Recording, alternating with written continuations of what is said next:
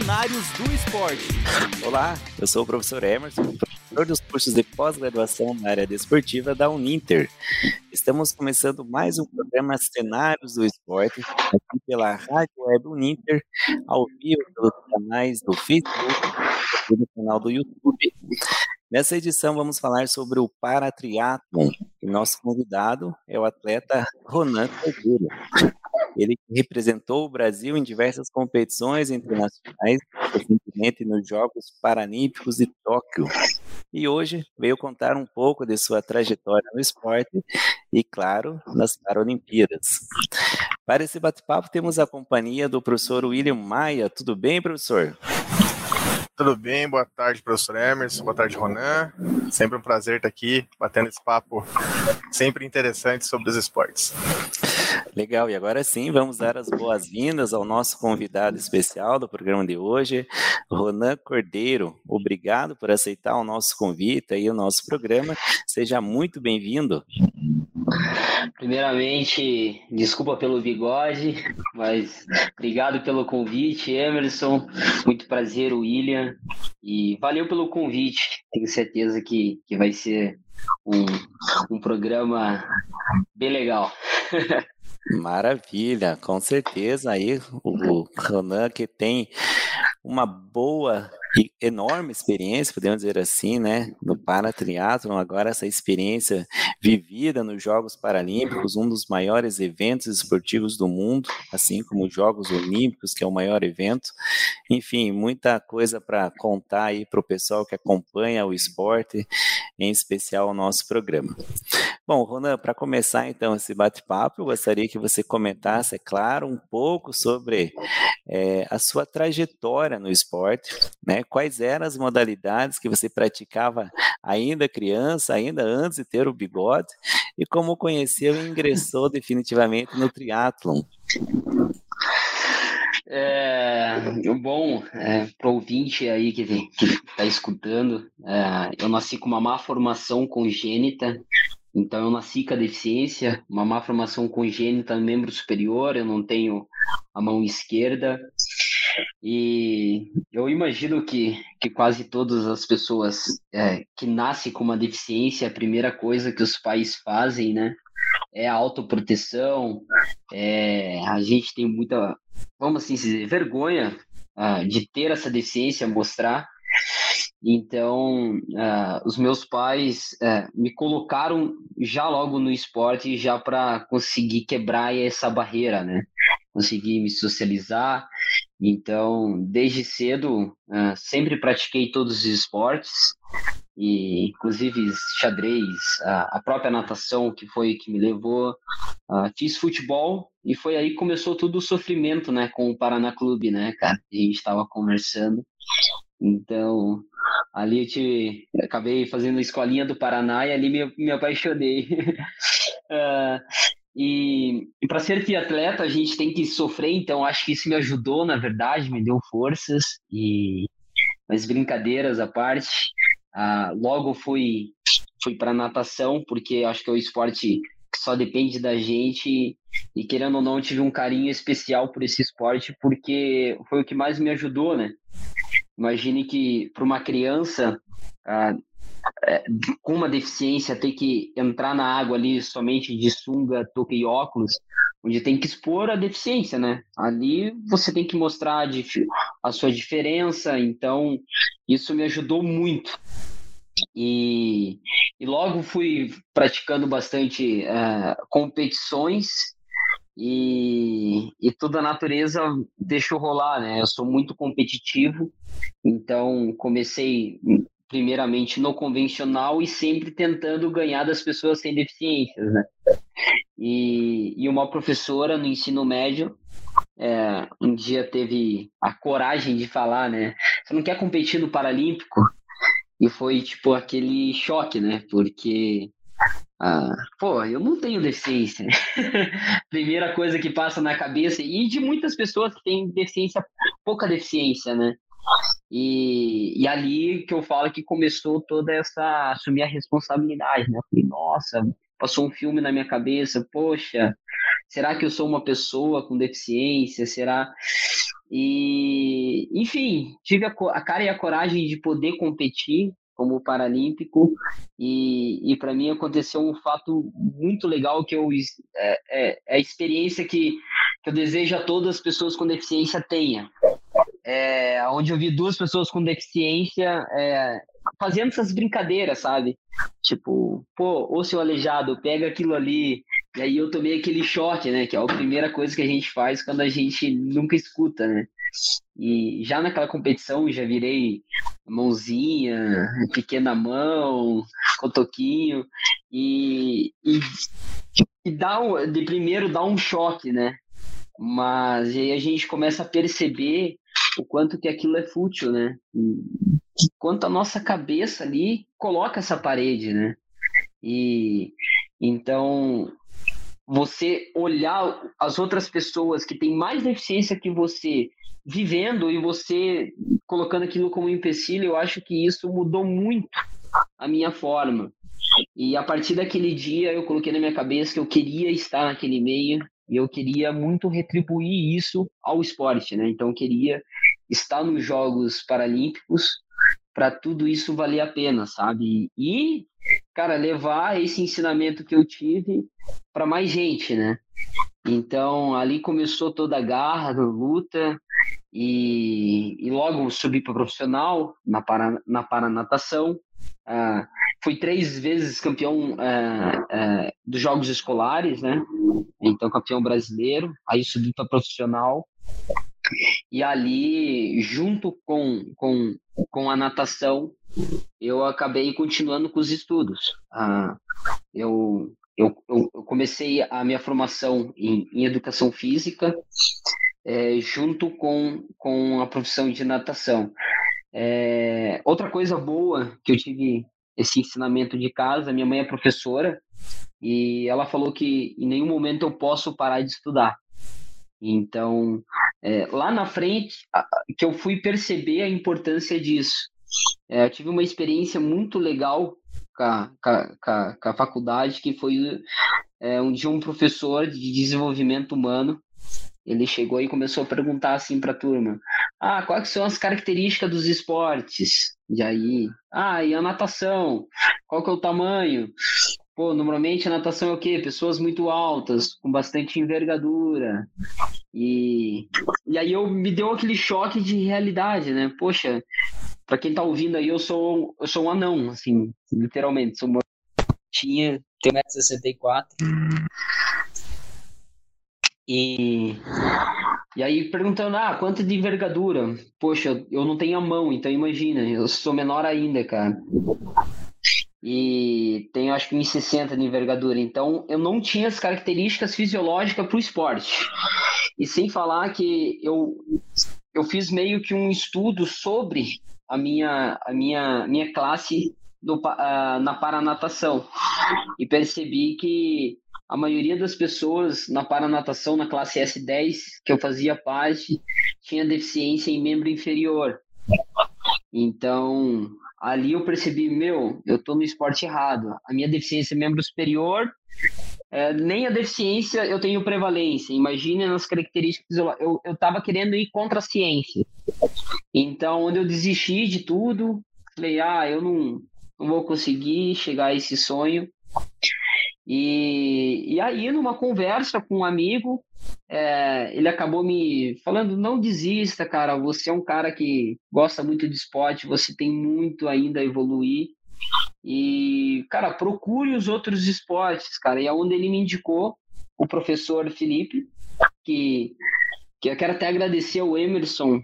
Na época ele abriu as portas. É, eu vim aqui, fiz a entrevista uh, ainda na sede e, e aonde começou toda a luta de migrar de um esporte para outro, né? Onde a gente procurou o paratriatlo, onde percebemos que a prevalência da deficiência em membro superior era era no, no paratriatlo é, é, é, é, certa, né? Vamos assim se dizer. Então, a minha deficiência tem vantagem, vamos assim se falar. Os dez primeiros, somente um tem deficiência em membro inferior.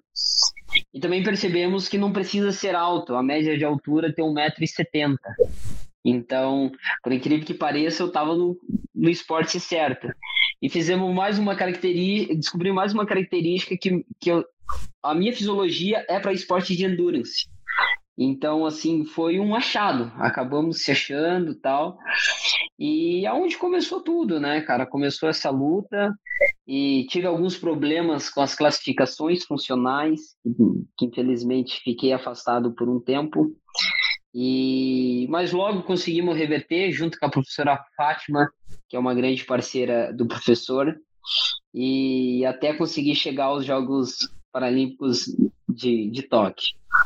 Acho que é um breve resumo, acho que falei demais até, acho que os ouvintes já estão.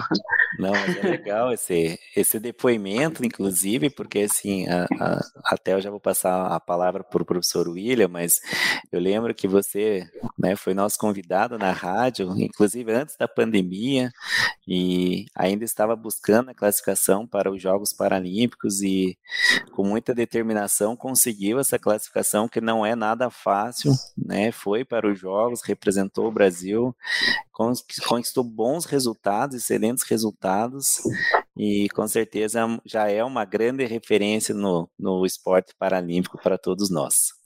Mas diz lá, professor William. É interessante a gente ouvir um relato assim, porque a gente vê que uma, a gente sempre brinca né, no esporte que todo atleta é moldado no fogo, né? É, e, e, o Ronan conta, conta uma história assim, que a gente vê vários tipos de superação, inclusive mudança de esporte, que não é fácil para nenhum tipo de atleta. Né? Então, primeiro, deixo os parabéns por uma trajetória tão bacana. Mas aí vem uma curiosidade, Ronan. Você informou que começou lá na, na Paranatação. É, quando, é, quando houve essa essa migração né, para o triatlon, que envolve natação, ciclismo, corrida, como que foi esse treinamento? Como que se dá o treinamento? É muito diferente? É um treino muito generalista, que foca em alguma das três modalidades, naquilo que você vai, que você precisa melhorar e deixa as outras de lado?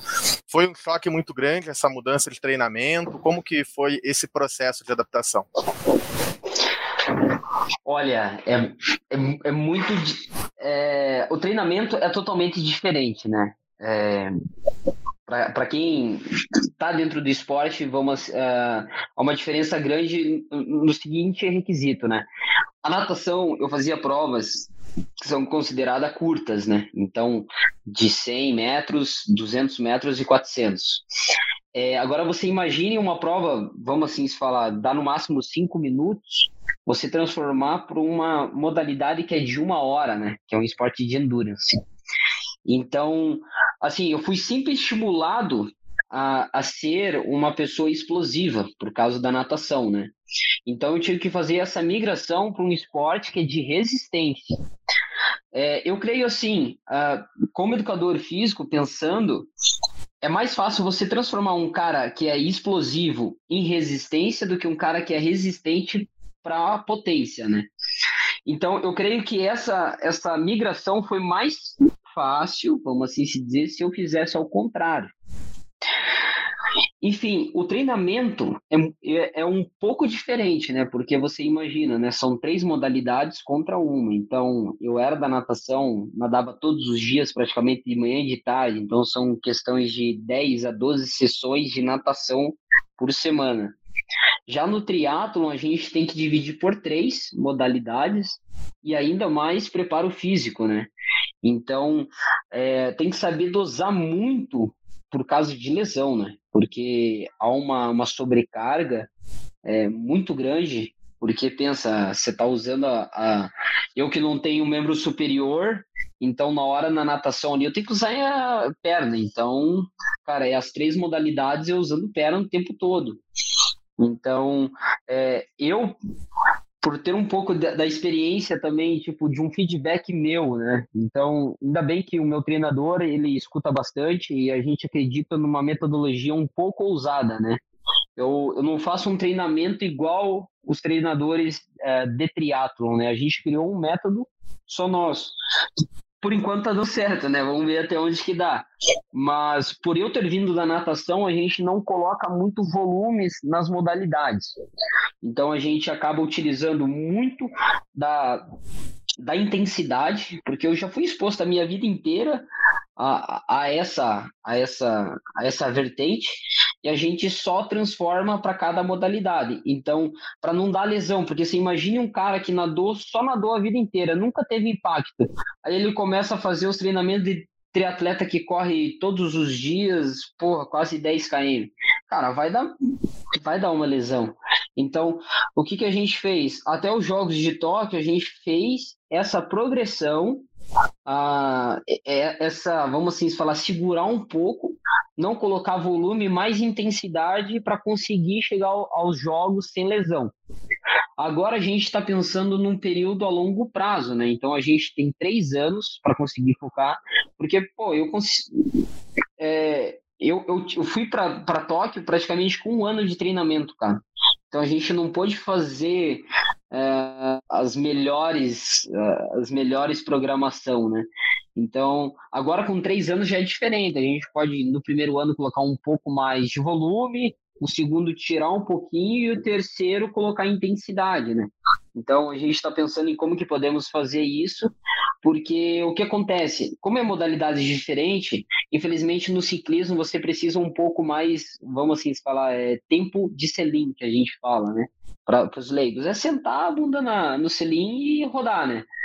Já a natação, para que, que eu vou fazer isso se eu fiz a minha vida inteira, né? Se colocar só intensidade e tirar um pouco o volume ali, não tem o porquê, né? E a corrida também, cara. Então a gente tem que saber moldar. Eu acho que muito vai da experiência do atleta, sabe? Isso é, o, é, é, é, é a minha experiência.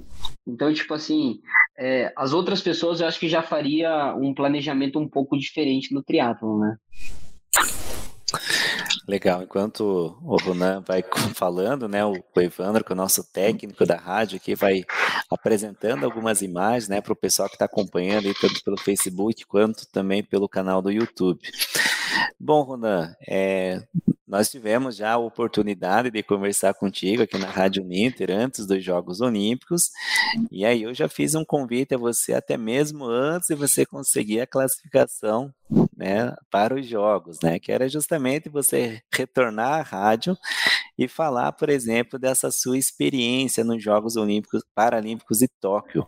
Então, gostaria que você comentasse, né, contasse para nós e para as pessoas que estão aqui acompanhando, como que foi essa experiência, né, e apesar de ser um, um período, assim, vamos dizer, incomum, que foi justamente é, devido à pandemia, as, as provas sem públicos, enfim, mas que você contasse para nós como que foi essa experiência vivida lá em Tóquio, nos Jogos Paralímpicos.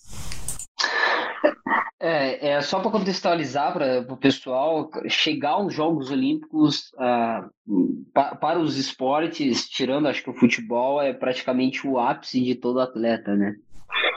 E, e para mim, uh, eu tive esse pouco tempo, né? Mas, mas tudo começou no começo do ano ali, que eu tinha que fazer três provas, né? Então, é, desde de maio ali até os jogos, eu praticamente passei uh, passei viajando o mundo inteiro para conseguir me classificar para ir para os jogos. Então eu tinha que fazer o circuito, que é da World Triathlon, então fui para Yokohama, fui para o Japão, um, fiz Espanha e fiz os Estados Unidos. É, para conseguir pontuar pontua as pontuações para conseguir lá. É, infelizmente, pelo pouco tempo, eu não consegui pelos pontos, mas eu fui como convidado pelos excelentes resultados que eu tive, né? Que foi, foi acho que três terceiros, se eu não me engano. É, chegar nos jogos, eu falo assim que é, demora se cair a ficha, assim, né, cara? Porque é um trabalho de uma vida inteira. É, é coisa assim que, que muitas vezes os atletas podem treinar a vida inteira e não chegar lá, cara. É algo assim, até difícil de explicar, né? E, e para mim, assim, cara, acho que o momento que caiu a ficha foi quando um, monte de gente começou a mandar mensagem falando de apoio, sabe? Porque normalmente o atleta, principalmente acho que aqui no Brasil, a gente só recebe tipo é, pancada, né, cara? Que eu falo assim, é tipo, pô, quando que você vai começar a trabalhar? Pô, você não trabalha, você só treina. É, tipo, sabe, não há um, carinho, né, com o atleta, né, cara? Parece que as pessoas querem que você desista, né, cara? E, e quando eu cheguei lá na Vila Olímpica foi totalmente ao contrário. É, todas as galera falando, pô, parabéns, cara, por ter chegado lá, representa a gente, vamos, a gente tá torcendo.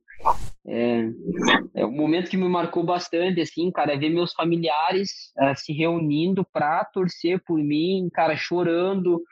Então, isso para mim assim foi muito especial saber que tinha pessoas que, que é, não era mais eu que estava lá, era todo mundo, sabe? Tipo, era algo que, que movimentou, cara. E, enfim, os jogos em si tava muito quente. É, acabei. É, como que eu posso falar? Não rendendo o que eu queria, sabe? Mas mas fazer o que, né? A vida tem de que. O clima, né? Tudo é diferente, né? A alimentação também é diferente. É, são muitas variáveis, né? Que a gente às vezes não olha. Uh, também eu, eu estar cansado por causa que eu tive uma longa trajetória aí para conseguir chegar aos jogos enquanto meus adversários já estavam classificados. Então, são vários fatores que, infelizmente, aconteceu. Mas enfim, é igual eu falo, né? Para quem estava fora, não tinha nem, cara, não podia nem competir. Estar nos jogos, cara, foi algo assim, é, já pode falar assim vitorioso, né, cara? Com certeza, Ronan. Bom, é, eu vou pedir aqui para que o Evandro novamente execute essas imagens. E aí eu vou pedir assim, Ronan, para que você explique para nós, por exemplo, ali na primeira imagem, que, que, que, temos uma imagem sua, inclusive em uma das provas, que é justamente a prova da natação. Então, assim, para as pessoas que estão acompanhando o nosso programa aqui, provavelmente têm a curiosidade, é, de saber qual é a distância do, da prova de natação no paratriatlon, né, se essas provas elas são realizadas na água parada ou na água corrente. Então fala um pouquinho para nós como que acontece a prova da natação. É, então, é, ao contrário do, do triatlon convencional, né? Então a gente tem, vamos assim falar modalidades diferentes, né? Então a gente tem o triatlon olímpico e a gente tem o Ironman, né? que eu acho que muitas pessoas conhecem, né? O Ironman é uma distância uh, é, bastante diferente. No esporte olímpico, então as distâncias oficiais são 1.500 metros, 40 km de bicicleta e 42, um, um, é, desculpa, 10 km de corrida. Então, 1.500 de natação, 40 é, de ciclismo e 10 de corrida. Já no Ironman, ela é um pouco diferente, ela tem uma metragem um pouco maior, então são 3,800, se eu não me engano, de natação, então 3 km 800. Em vez de 40 km de bike, são 180 quilômetros. E em vez de 10 quilômetros de corrida, são 42, são uma maratona. Então, essa é um, é, são provas totalmente diferentes, e sem falar que a bicicleta é diferente também. No triatlo convencional, a gente é uma prova que vale o vácuo, então vale o grupo, então se você vê os atletas se trocando, e já no Ironman não, é uma contrarrelógio, então o atleta tem que pedalar sozinho o tempo todo. O paratriatlo é uma somatória dos dois. Eu sempre falo assim, mas é, com a distância bem menor. Então, ele, em vez de ser o triatlo olímpico, é tudo pela metade. Então, se é 1.500 natação, a gente tem 750 metros de natação. Em vez de ser 40, é 20 quilômetros de bicicleta. Em vez de 10, são 5 km de corrida. Só que tem uma grande diferença do triatlo olímpico, que a nossa bike, a nossa bicicleta é contra-relógio. Ó, igual essa daí, a gente tem que ficar deitado. Essa diferença a gente não pode pedalar junto com ninguém, então a gente tem que pedalar separado, ao contrário do triatlo olímpico que tem o grupo. essa dinâmica muda muito para quem está no esporte. É, uma, se você perguntar para uma pessoa é, se há muita diferença de uma contra-relógio para um, um grupo, há bastante. E assim, a natação, normalmente a gente faz uh, em lagos, em mar, então é, é meio tipo águas abertas que a gente fala é meio que perigoso também, né? É, então, mas é totalmente igual também a, a, ao Olímpico. A única diferença é a bicicleta mesmo. Então, a nossa bicicleta é, é uma contrarrelógio, a gente fica ali. A, tem, tem esses aerobar que é para a gente clipar, que a gente fala, e a gente tem que pedalar sozinho.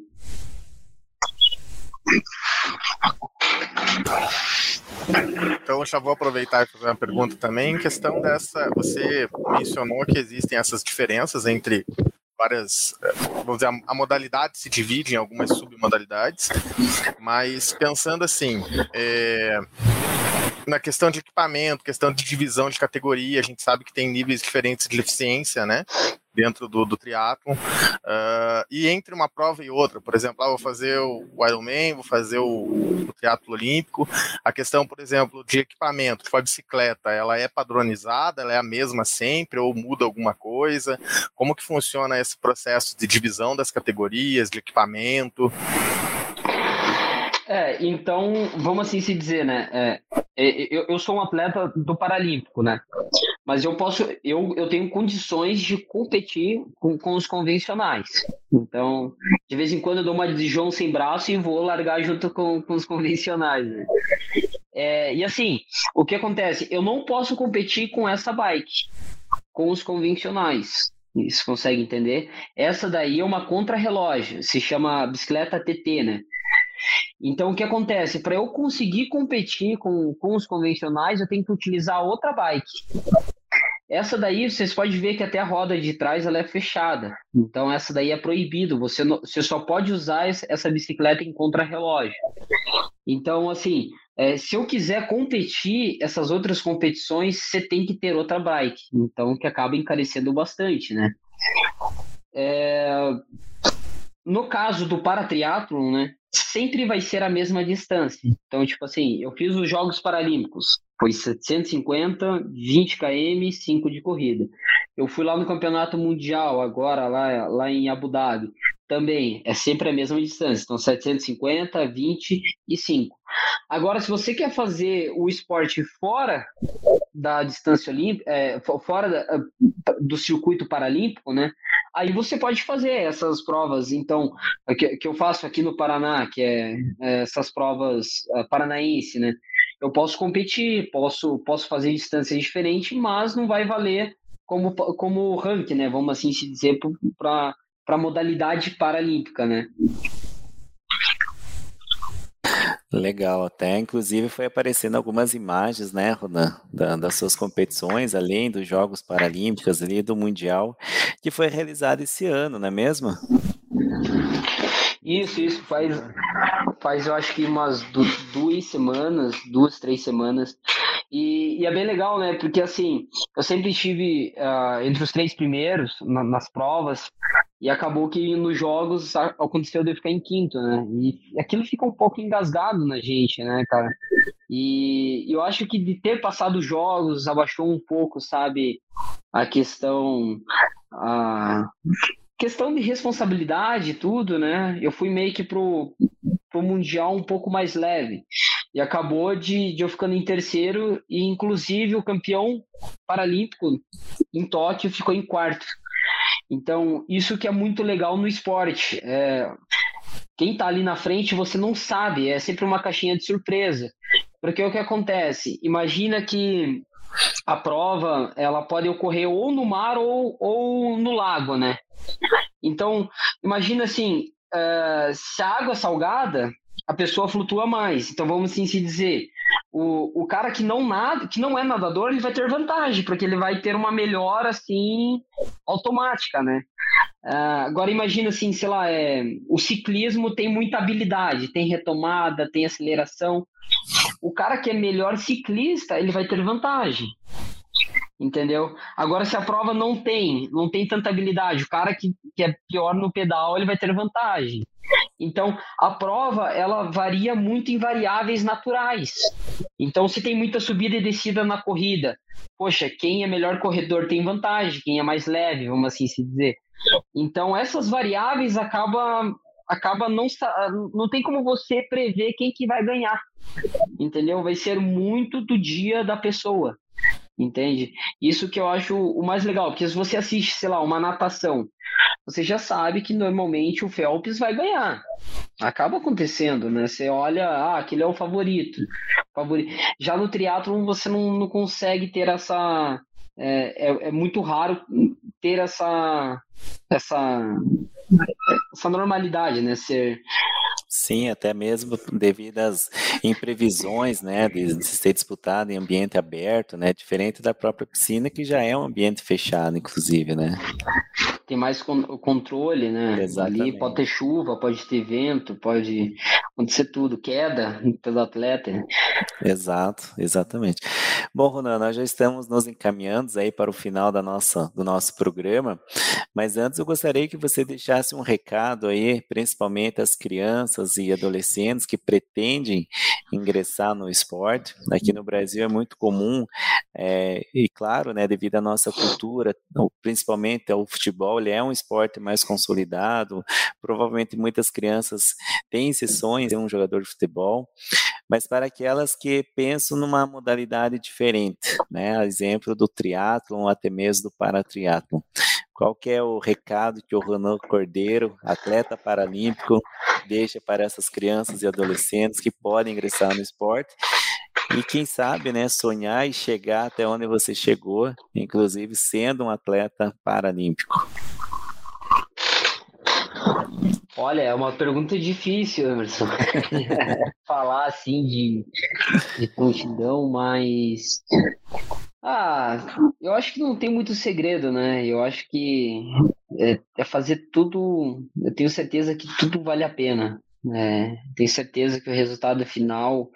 Sei que, que é muito difícil a caminhada, principalmente no Brasil é, questão de apoio, questão de incentivo, mas assim, é, tudo depende praticamente de você, né? Eu sempre falo isso, então acredite, acho que é a primeira coisa. É, trabalhe muito duro, acredite, trabalhe muito duro. E o que eu sempre falo, sempre sonhe grande, né, cara? É, porque sonhando grande ou sonhando pequeno vai dar o mesmo trabalho, cara. É isso que eu aprendi. E se você sonhar grande, você pode acabar acertando. É, eu me lembro que quando eu vim a primeira vez aqui, eu sempre falava, cara, eu vou estar nos jogos, eu vou estar nos jogos. E, e acabou acontecendo tantas coisas. E, cara, mesmo assim eu consegui chegar, cara. Então, é, eu acho que é, é isso, sabe? Eu não, não, é uma pergunta que eu não consigo responder muito bem, mas é, essa, essa é a verdadeira experiência que eu tive comigo mesmo, sabe? Eu, que eu tive com o esporte. E, e assim, é, ver que você tá, você tá mudando a vida das pessoas, eu acho que isso é o principal do esporte.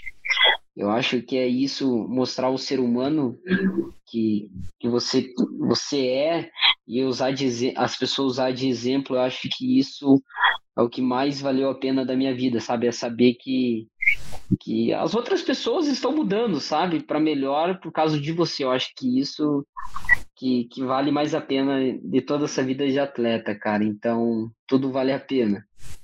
Legal, e assim, eu até fiz essa pergunta, é claro, né, porque eu já acompanho a sua carreira há um bom tempo, inclusive algum, algum tempo atrás, durante os Jogos Paralímpicos, eu assisti uma reportagem na qual sua mãe e seu pai, né, deram entrevista no momento que você estava lá em Tóquio, e é uma reportagem bem emocionante, diga-se de passagem, e assim, o próprio depoimento que sua mãe fez, né, da força de vontade e determinação do Ronan, desde pequeno, com esse sonho muito grande, como ela mencionou até na reportagem, e que graças assim todo o seu empenho e esforço você conseguiu chegar.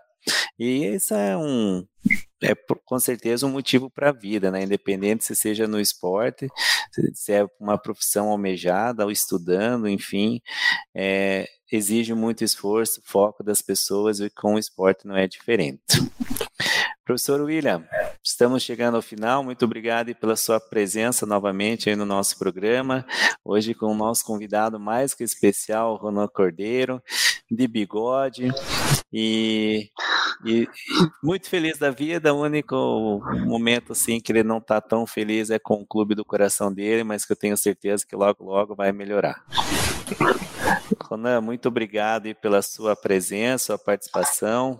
É, tô, sempre que você vem contar a sua experiência para nós aí, nos motiva também a, a ser cada vez mais forte, a lutar por nossos sonhos, nossos objetivos, e que você é um grande exemplo disso. Eu que agradeço aí pelo convite e sabe que eu sempre vou estar de portas abertas também para vir aqui com, com vocês. Valeu. E você que acompanha o nosso programa, muito obrigado. Lembrando sempre que nós trazemos diferentes contextos do esporte, sempre trazendo convidados mais que especiais aí para contar um pouco sobre a sua experiência, também trazer o conhecimento, né, sobre diferentes modalidades esportivas. Um abraço e até a próxima. Tchau, tchau.